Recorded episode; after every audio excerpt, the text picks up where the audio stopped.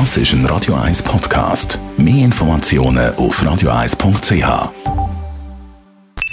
Die Morgenkolumne auf Radio 1 präsentiert von Jackpots.ch. Das Online-Casino der Schweiz. Jackpots.ch. So geht Glück. Matthias, guten Morgen. Morgen, Matthias. Guten Morgen miteinander. Stadtratswahlen schon jetzt ein Thema von nächstes Jahr dann, übrigens. Ja, in einer Zeit, wo alles anders ist als heute, Stadtratswahlen erinnern ein bisschen an das Gemälde vom großen spanischen Surrealist Salvador Dali.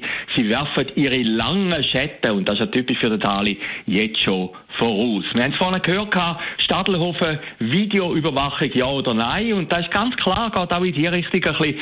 Die FDP und die SVP wollen sich als Partei von der Ruhe und der Sicherheit und der Ordnung profilieren. Das ganze Rüstespiel ist ausgelöst worden durch den Rücktritt vom AL-Stadtrat Richi Wolf. Und jetzt gehen natürlich die einzelnen Parteien in Positionierung, wenn die ihre Ansprüche geltend machen.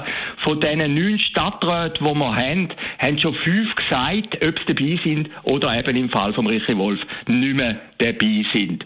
Schauen wir mal das Ganze an. Gestern haben die Grünen bekannt gegeben, dass mit dem Daniel Leupi und der Karin Rickard weiter werden kandidieren. Vielleicht wollte Daniel Leupi sogar Stadtpräsident werden. Eigentlich eine unverschämte Forderung, wenn man weiß, dass die SP, der Bündnispartner, die Linken schon seit 2000 den Stadtpräsidenten in Zürich stellen. Ganz klar ein Angriff auf die Schwesterpartei, auf die Sozialdemokraten. Aber entscheidend ist, dass die Grünen eigentlich noch einen dritten Stadtrat beanspruchen. Auf der anderen Seite, die GLP ist weiterhin dabei, die FDP, der Michael Baumert hat gesagt, der mache weiter. Der Star von der Partei, der Philipp Leutenherr, ist auch noch ein bisschen zurückhaltend. Die SVP kommt möglicherweise mit dem Freddy her, wo in der Stadt Zürich aufgewachsen ist. Das ist eigentlich ein Asset, den er hat.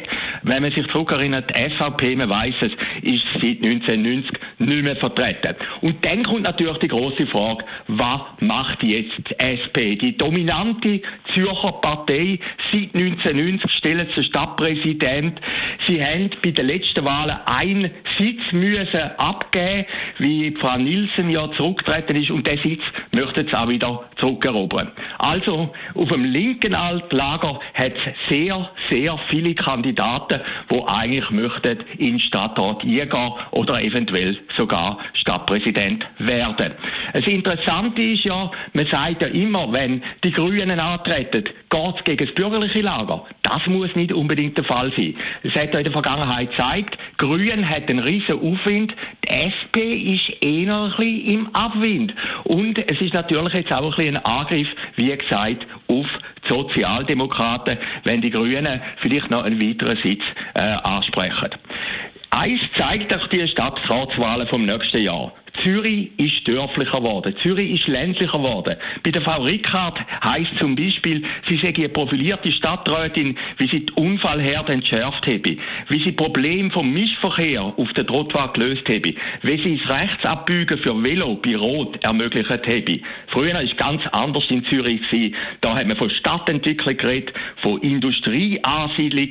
Der Tagesanzeiger hat sich als Großstadtzeitung bezeichnet. Aber wie gesagt, das ist lang, lang zurück.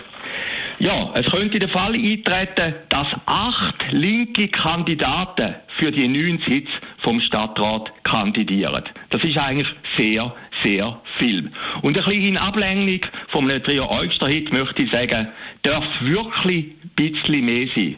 Oder geht's noch so? Die Morgenkolumne auf Radio 1. Und wer weiß, vielleicht gibt es nach Jahren mal wieder einen Sitz für die SVP im äh, Zürcher Stadtrat. Und wer weiß, vielleicht ist es dann der Alfred Heer. Fakt ist auf jeden Fall, dass er wird zu Gast sein und zwar am Sonntag im Doppelpunkt beim Radio 1-Chef, Roger Schawinski. Der Roger Schawinski, der übrigens mit der Marc Jägi ab und 10 Tagradio macht. Das ist ein Radio 1 Podcast. Mehr Informationen auf radio1.ch.